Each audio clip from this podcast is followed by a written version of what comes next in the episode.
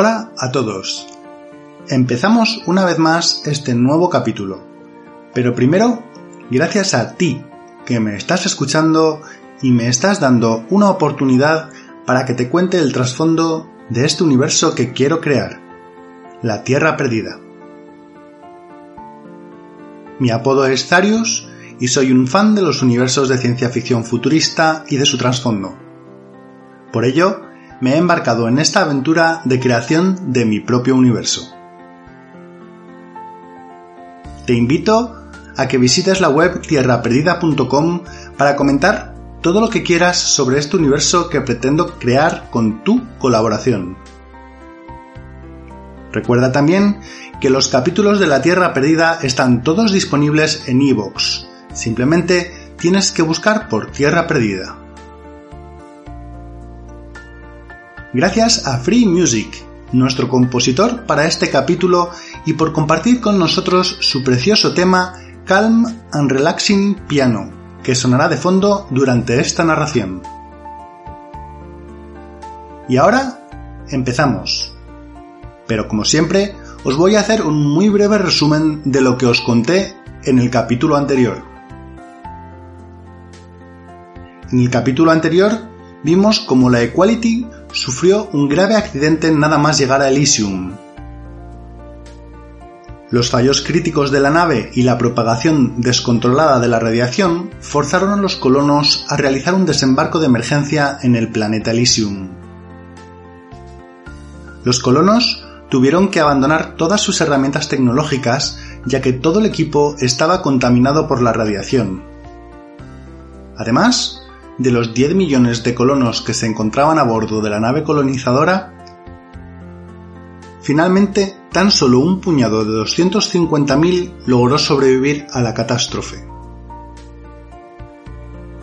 En un planeta desconocido, a la intemperie y empezando desde cero, el futuro no era nada prometedor para los valientes eliseanos. Entonces es cuando una raza de apariencia humana se dio a conocer. Eran los chamanes. Decididos a transmitir sus conocimientos sobre el planeta a los humanos para que éstos tuvieran alguna posibilidad de supervivencia. De forma casi espontánea, las múltiples tribus humanas empezaron a seguir a estos chamanes como jefes de sus tribus y de sus aldeas.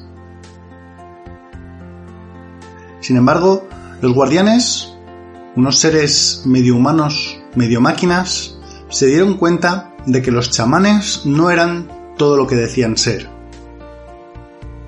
Por otra parte, los chamanes también se dieron cuenta que los guardianes eran, digamos, unos humanos especiales. Finalmente, una noche, todos los guardianes del planeta fueron asesinados, junto con un gran número de defensores humanos, en una violenta ofensiva realizada por unos cánidos que atacaron los pueblos y las aldeas. Esa noche se bautizó como la Noche de las Bestias. Y, sin más preámbulos, empezamos este sexto capítulo de este universo, La Tierra Perdida. Un capítulo donde la resurrección de los guardianes permitirá que los humanos vuelvan a tener el control de su futuro.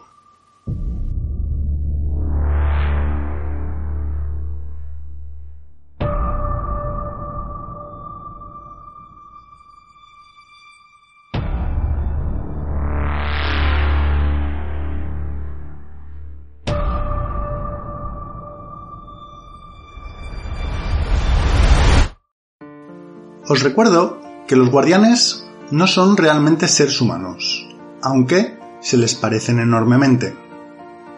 Realmente son seres biológicos programados y disponen de una regeneración celular asombrosa. Tan asombrosa que tienen la capacidad de renacer de sus cenizas. La única condición para poder regenerarse es que su fuente debe estar intacta. Si queréis más información sobre estos seres, os recomiendo que escuchéis el capítulo introductorio número 2, La Tierra y su expansión. Volviendo a la historia de los guardianes asesinados en Elysium, varios días después de haber sido enterrados, las fuentes de los guardianes empiezan a regenerar la materia biológica muerta de sus cuerpos. Poco a poco se restablecen todas las funciones vitales de sus cuerpos. Al haber fallecido oficialmente y delante de todas las aldeas y todos los pueblos, los guardianes respondiendo a su programación inicial, se regeneran con un nuevo aspecto físico para pasar desapercibidos. Pocos días después de la Noche de las Bestias, varias de las tumbas de los cementerios se abren desde el interior y surgen los guardianes renacidos. Obviamente, estos guardianes son conscientes que deben de ser discretos,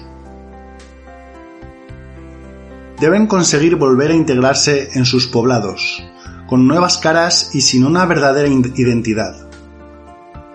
Empieza entonces la tarea de construir esa nueva identidad. Tienen la necesidad de ser discretos y ocultarse, más aún teniendo en cuenta que han sido asesinados por un motivo completamente desconocido. Pensad que los guardianes no se conocen entre ellos y no saben lo que ha ocurrido durante la noche de las bestias. Por eso, cada uno de ellos es sumamente discreto, y cada uno de ellos se propone también averiguar qué es lo que ha sucedido.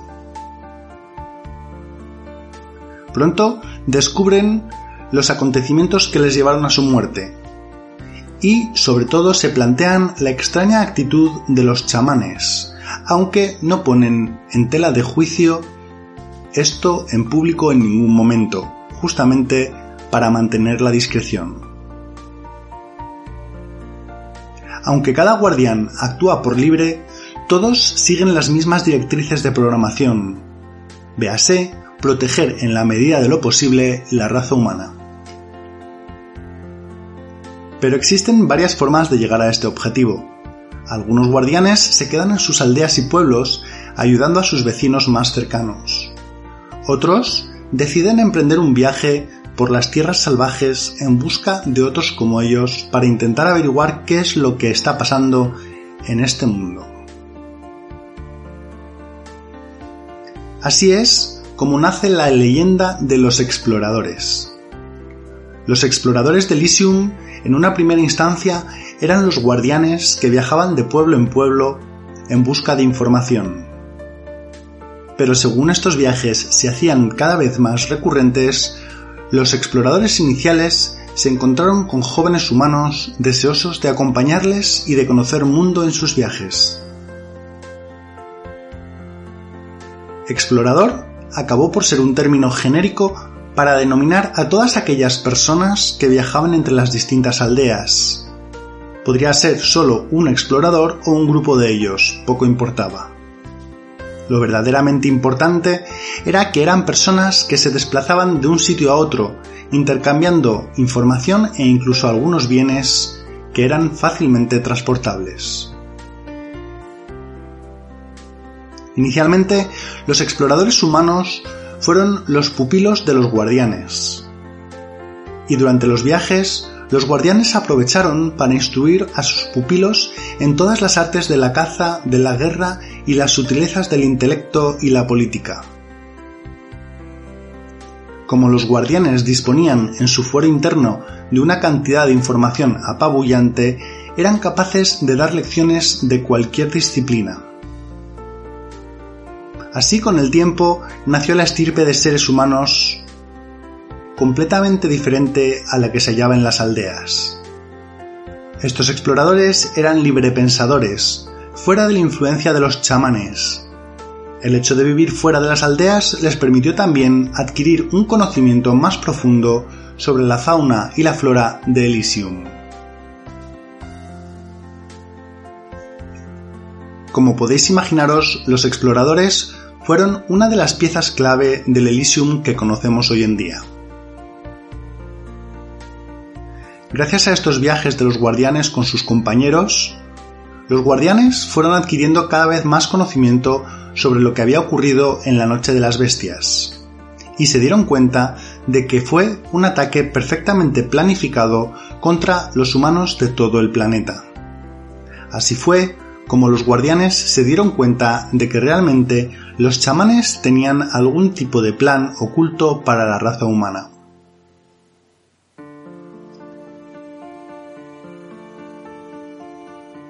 Durante uno de los viajes de la guardiana Gea y sus dos pupilos, encontraron un entramado de cuevas y dentro unas ruinas en una fría noche. Ahí se encontraron algo completamente sorprendente, algo que cambiaría la historia de los humanos en Elysium. Enterrado bajo el macizo montañoso existían kilómetros y kilómetros de túneles y de cuevas que conducían a restos arqueológicos muy antiguos. Lo más sorprendente de este descubrimiento no era tanto la antigüedad de los restos, sino la aparente humanidad de los mismos. Aunque no se encontraron esqueletos de ningún tipo, las herramientas que había desplegadas, las puertas, las paredes, todo era claramente de manufactura humana.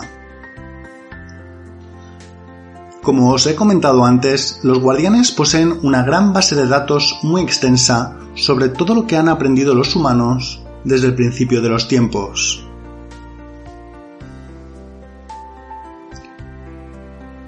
Sin embargo, la guardiana Gea fue incapaz de asociar ninguno de los artilugios de la excavación con ninguna de las herramientas humanas de las que ella tenía conocimiento.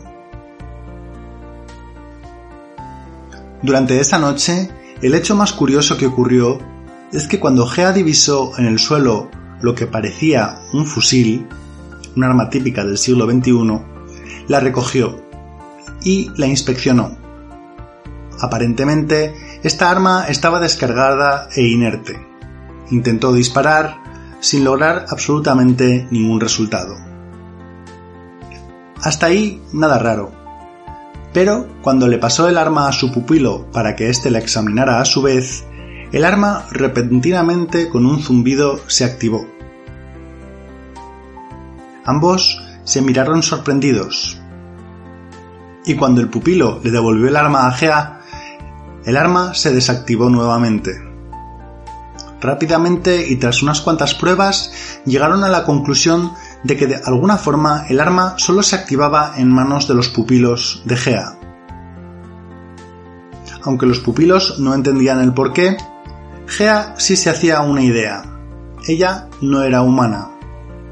Se dio cuenta, por lo tanto, de que el arma era capaz de alguna forma de detectar si un humano la estaba empuñando o no. Finalmente, tras esa noche, se llevaron consigo el arma y continuaron su camino. Aunque no lo sabían, este grupo de exploradores había descubierto algo que sería de máxima trascendencia en un futuro no muy lejano.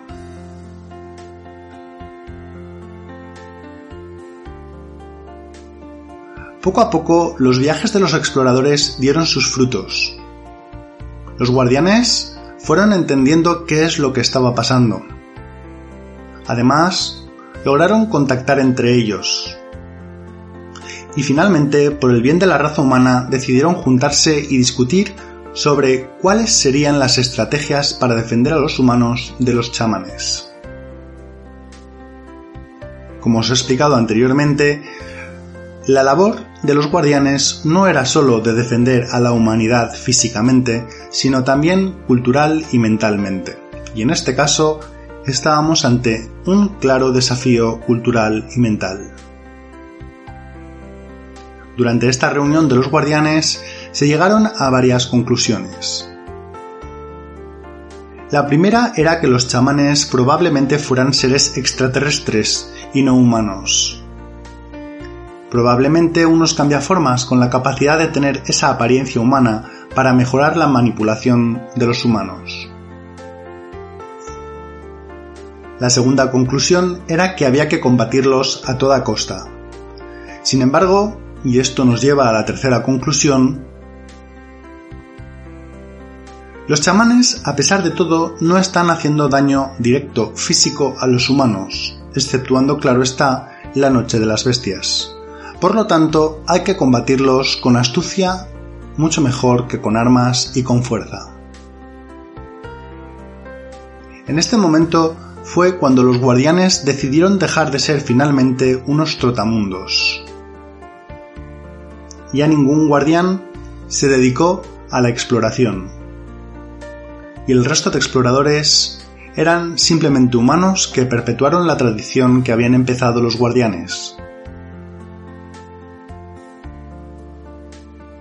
En cuanto a los guardianes, decidieron repartirse por todas las distintas tribus y aldeas, para intentar poco a poco socavar la autoridad de los chamanes e intentar contrarrestar el liderazgo de los mismos. A ver si así algún día ellos mismos podrían ser los líderes tribales de esas aldeas y así devolverles a los humanos su libertad de pensamiento.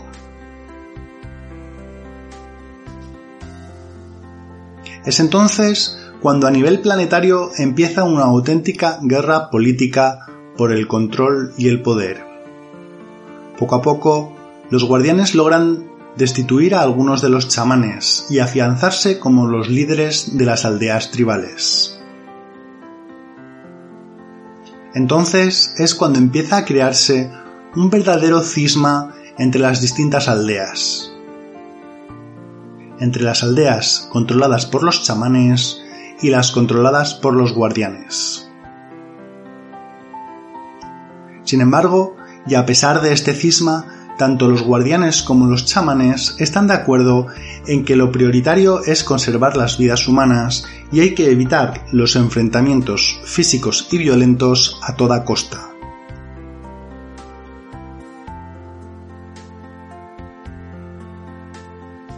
Llegados a este punto, los guardianes se dan cuenta de un hecho relativamente sorprendente. Han pasado ya muchos años en el planeta desde que aterrizaron con las cápsulas, y los seres humanos, a pesar de no recibir sus terapias genéticas, han disfrutado de una salud de hierro como si fuera el primer día que se encontraron en el planeta. Bueno, perdón, vale, sí, es una mala comparación porque los primeros días estaban hiperirradiados y la mayoría de los humanos murieron por culpa de la radiación, pero bueno, entendéis lo que quiero decir. Los humanos disfrutaban de una salud de hierro, ni tan siquiera parecían haber envejecido un par de años. Esto les resultó a los guardianes muy extraño, y rápidamente y en secreto empiezan a hacerles pruebas a los humanos para intentar averiguar qué es lo que está pasando. Sin embargo, ninguna prueba es concluyente, y la única suposición que barajan los guardianes es que existe algo en Elysium que alarga la vida humana.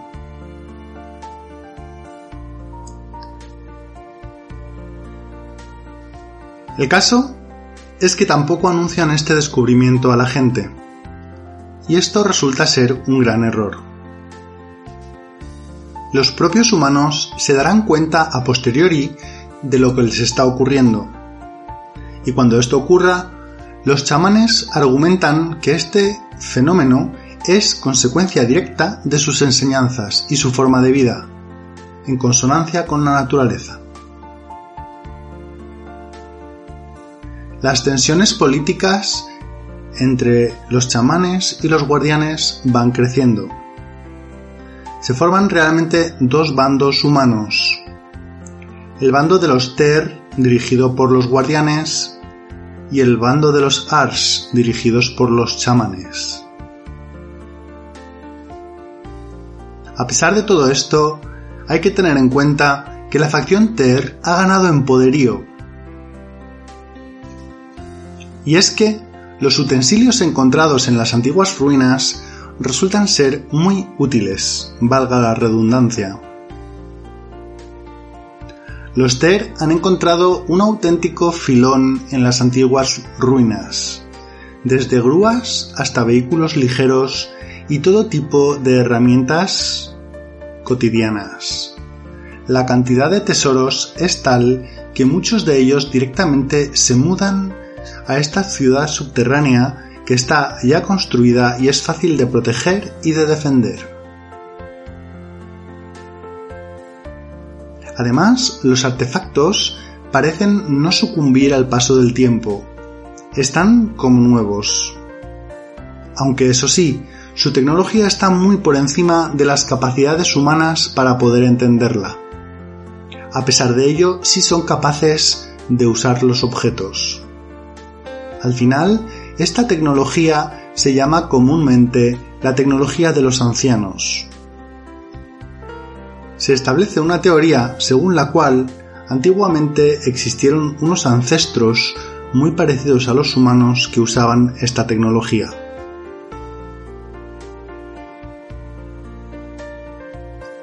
Entretanto, las tensiones políticas y la crispación entre los dos bloques de humanos va en aumento.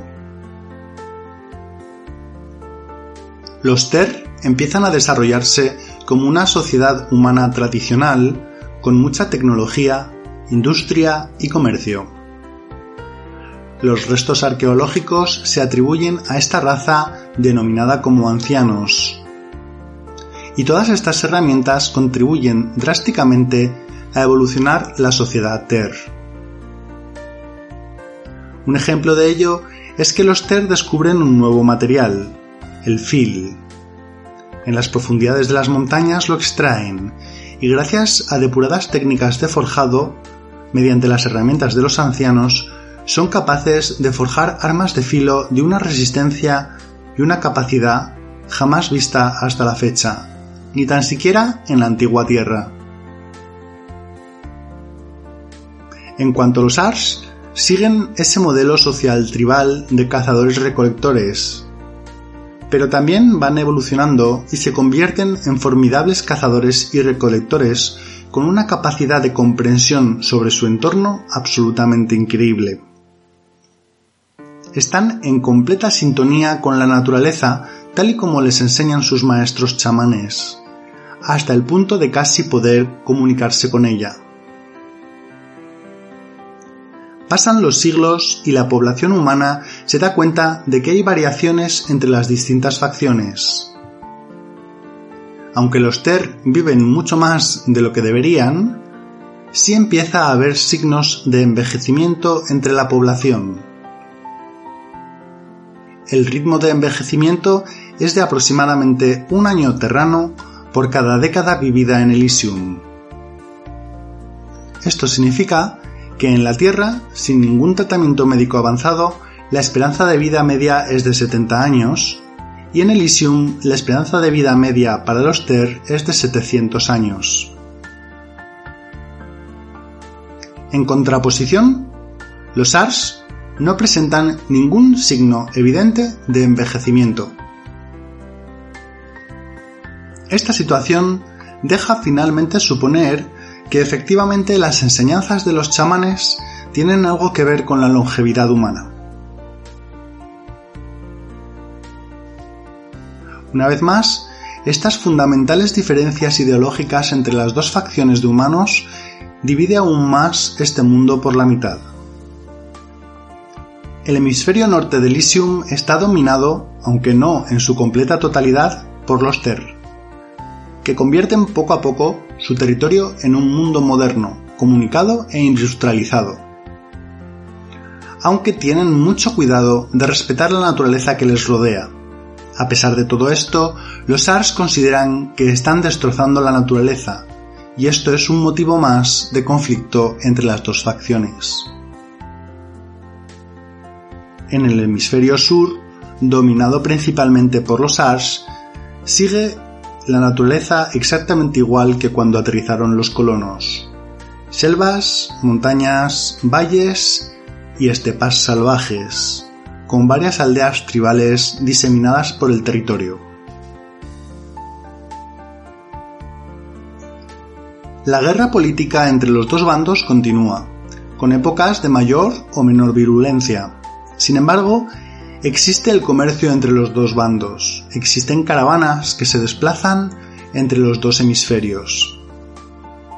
Los Ars aprecian especialmente los filos de fil, y los Ter se aprovisionan de materias primas naturales de los Ars. Esto al final crea cierto equilibrio, ya que los Ter no se preocupan mucho por la obtención de materias primas y los Ars, como podéis imaginar, recolectan pero con responsabilidad hacia su entorno natural. Los grupos de exploradores Ars siguen viajando entre aldeas y pueblos y ciudades de ambos hemisferios, repartiendo la información del mundo por el mundo.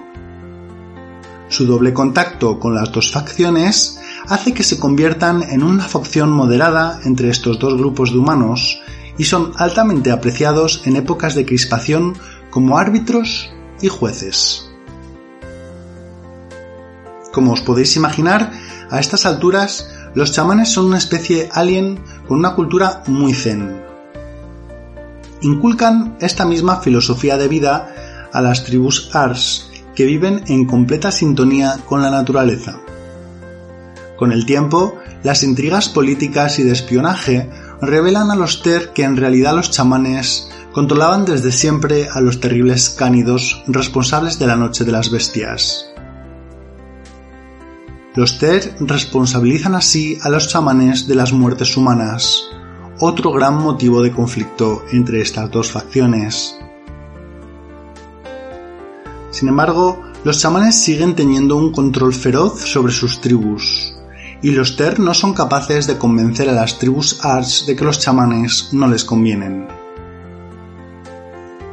Y es que, en verdad, los chamanes tienen un poder de persuasión y una empatía que es enorme con prácticamente cualquier ser vivo. Por ejemplo, se, se, ha visto hacer crecer plantas a simple vista simplemente concentrándose lo suficiente, obligándolas a florecer y a madurar sus frutos en apenas unos minutos.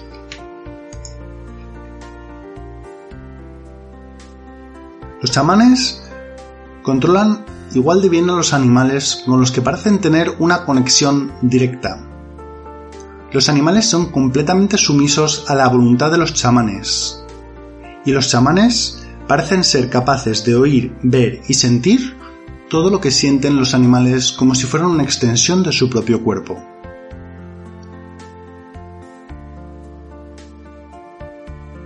Los chamanes, ejerciendo cada vez más control sobre la cultura y las costumbres de sus tribus, finalmente acaban por establecer un rito, el rito de la empatía.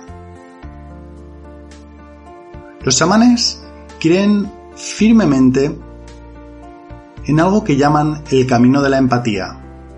Así, cada año se seleccionan 100 jóvenes menores de 20 años entre todos los jóvenes de todas las tribus Ars. Los criterios en la forma de selección se desconocen. Simplemente los chamanes pasan delante de los candidatos, los miran a los ojos y deciden si son o no aptos para el rito. En ese momento, los candidatos deben aceptar o no el honor de haber sido seleccionados.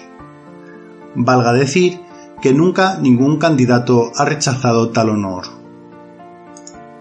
Una vez seleccionados los candidatos, pasan a llamarse los Q y emprenden un viaje hacia el polo sur de Elysium.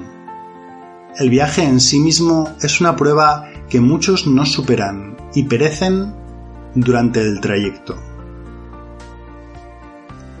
Su destino es un lugar llamado por los chamanes simplemente como la fuente. Los Q pasan un año entero en la fuente y lo que ocurre ahí se desconoce por completo. Pero cuando vuelven a sus aldeas tribales, los jóvenes vuelven muy cambiados. En su mirada ya no está esa chispa juvenil de arrojo sin límites. Más bien, son miradas de una persona que ha vivido y ha visto demasiado.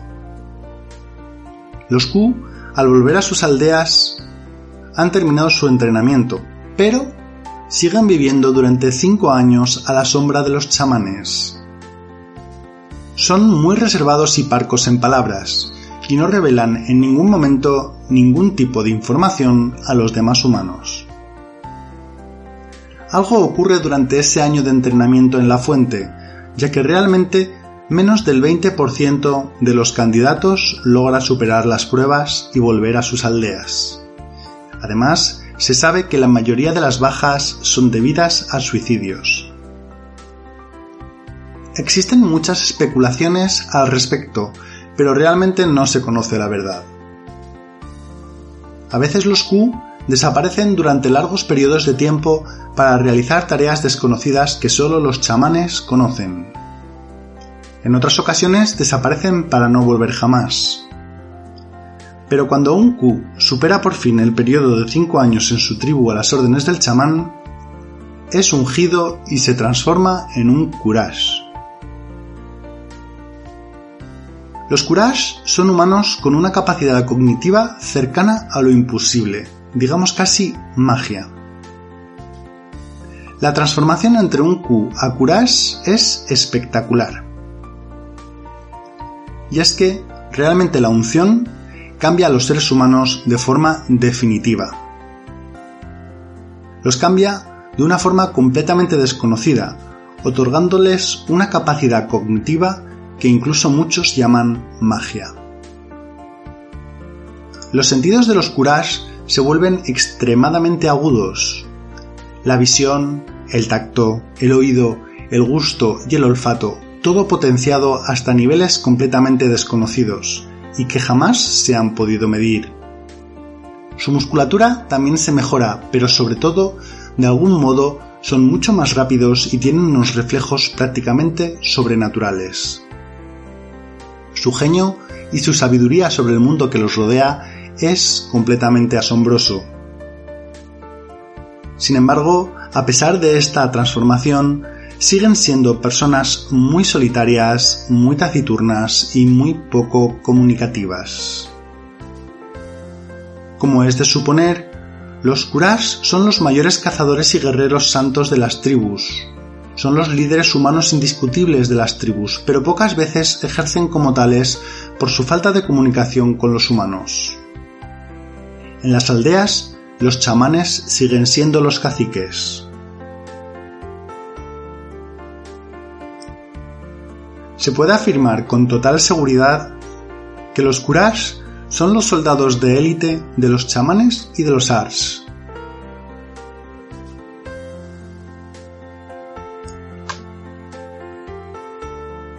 A pesar de ello, su sacrificio es muy grande. Tal es el sacrificio que existe un Kurash que se ha rebelado contra los chamanes. Eric de Dasanash. Dasanash era una de las tribus del hemisferio oriental. Eric fue uno de los primeros en completar su entrenamiento y convertirse en Kurash. Durante años vivió y sirvió fielmente cual perro guardián a su chamán de nombre Alberish. Sirvió así a su tribu Dasanash. Sin embargo, a pesar de esta devoción para con los suyos, Eric acabó por planificar un complot para asesinar a su chamán Alberich. No se conocen los detalles, pero el asesinato se comete a la vista de toda la tribu, y sorprendentemente todos los Dasanash apoyan a Eric. Así es como Eric se hizo con el control de su tribu y se autoproclama cacique. Es la primera tribu Ars en la que un humano toma el control directo sin la ayuda de un guardián. Rápidamente acuden varios curas de otras tribus para castigar a Eric, pero este logra defenderse de estos asesinos y encima, en un alarde de control político sin precedentes, logra obtener la protección de los Ter. Eric logra así forjar una alianza con los Ter, y esta maniobra política hace que los Ars dejen a los Dasanash tranquilos. Los declaran, eso sí, oficialmente como los exiliados de Dasanash y ninguna tribu Ars tiene permiso para contactar con ellos bajo pena de muerte.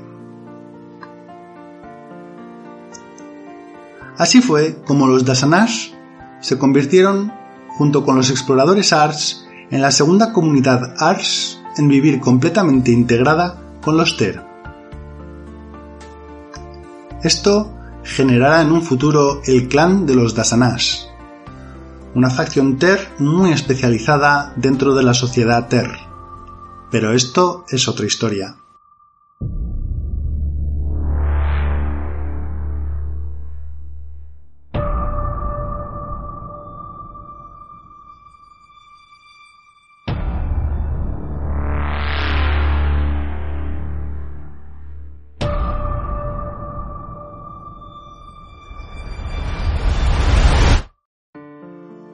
Bueno, pues con esto, queridos oyentes, terminamos este sexto capítulo sobre la colonización del sistema Elysium.